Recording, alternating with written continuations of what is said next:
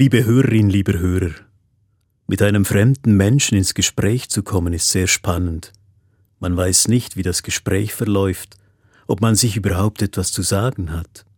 Und manchmal entsteht Raum für neue Gedanken, eine neue Sicht auf die Dinge. Dienstagabend. Ich treffe einen jungen Mann in der Stadt auf dem Münsterplatz. Wir unterhalten uns.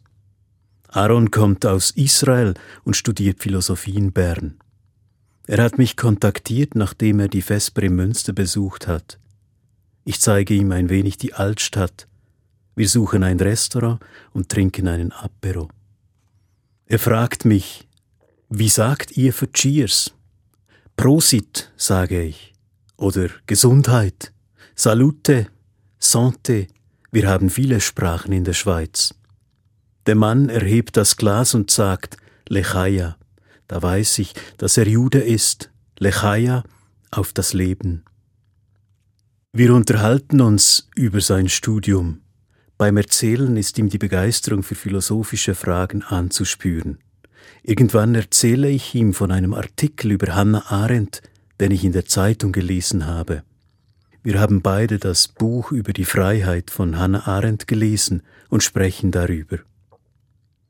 Während meines Studiums hatte ich mit Freunden eine Lektüregruppe. Wir haben vieles geteilt, dieselben Bücher, also trafen wir uns regelmäßig und sprachen über das gelesene Buch. Dann, nach dem Studium, kamen die turbulenten Jahre, in denen wenig Zeit blieb zum Lesen, geschweige denn zum Sprechen darüber, voll beschäftigt mit der eigenen Arbeit, mit Verpflichtungen und Terminen. Jahre, in denen die Freunde seltener am Tisch aßen. Zwischendurch sagte einer dem anderen, das und das musst du unbedingt lesen, und erreichte manchmal das Gegenteil.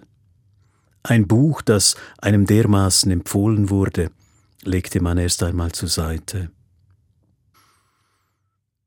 Jetzt haben wir beide dasselbe gelesen und unterhalten uns angeregt darüber, über Hannah Arendt, Tochter aus einer alten Königsberger Familie, begabt mit überragender Intelligenz, Studentin der Philosophie, bekannt und befreundet mit großen deutschen Philosophen, als Jüdin 1933 von Deutschland nach Paris geflüchtet, 1940 verhaftet und ins südfranzösische Internierungslager Gurs gebracht, wo ihr die Flucht nach Marseille und von dort nach Amerika gelang. Aus der neuen Welt versuchte sie, die europäischen Juden aufzurütteln, sich nicht wehrlos vernichten zu lassen. Freiheit ist kein Geschenkartikel, schrieb sie in der deutschsprachigen Emigrantenzeitung.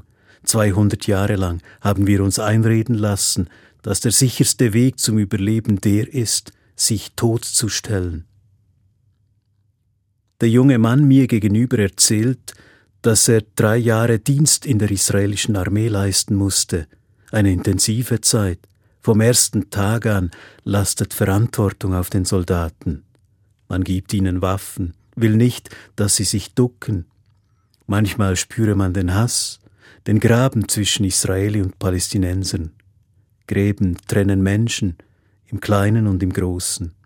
Derzeit beherrschen einige davon die Schlagzeilen.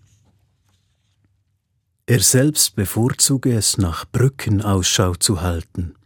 Das geht dort, wo man mit den anderen redet, lebt, teilt. Und mit Blick auf die Religionen sagt er, wenn Gott der Gipfel ist, dann sind unsere Religionen die ein wenig eigensinnigen Wanderer, die alle von ihrer Route überzeugt sind und erst oben merken, dass sie denselben Berg bestiegen haben. Nein, Aaron beschwert sich nicht, obwohl die Politik seines Landes Anlass genug böte. Zwar nennt er die Dinge beim Namen, stellt sie aber in größere Zusammenhänge, ohne zu urteilen, ohne in Gegensätzen zu denken. Aggressivität kennt er nicht. Hannah Arendt hat die europäischen Juden aufgerufen, sich zu wehren.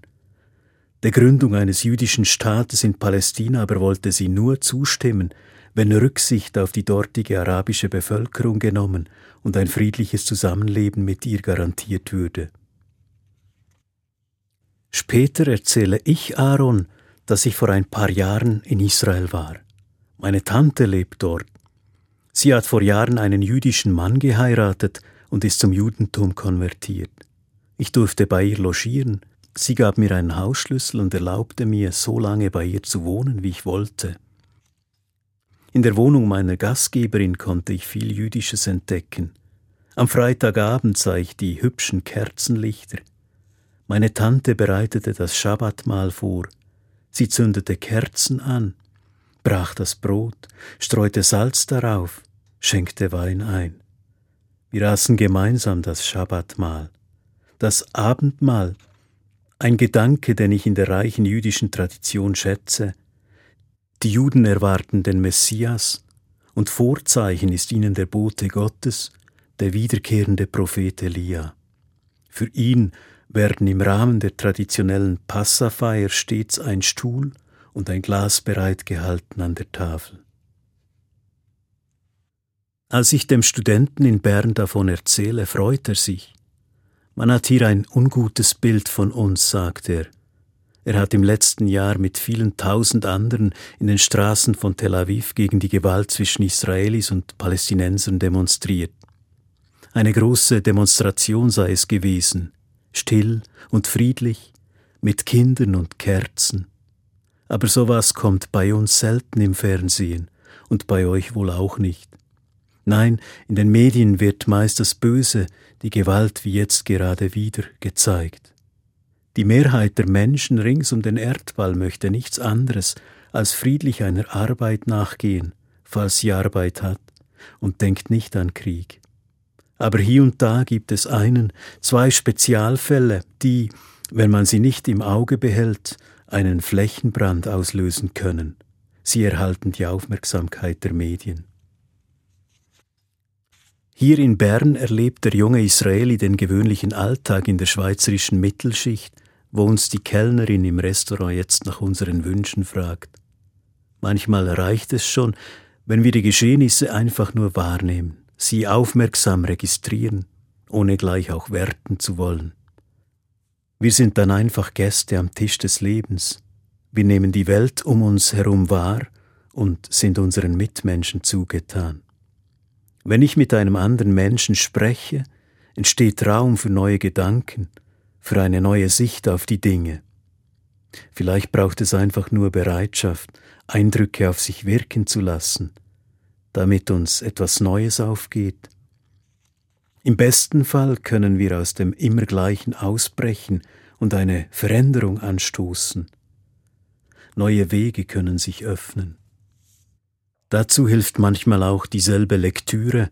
Hannah Arendts Schaffen liegt weit zurück, ihre Gedanken aber sind aktueller denn je. Gestern hat sich Aaron per Mail gemeldet. Er will mich noch einmal treffen. Lechaya. Wir unterhalten uns weiter, politisieren, fallen einander ins Wort. Wir haben dasselbe Buch gelesen und das hat viel ausgelöst.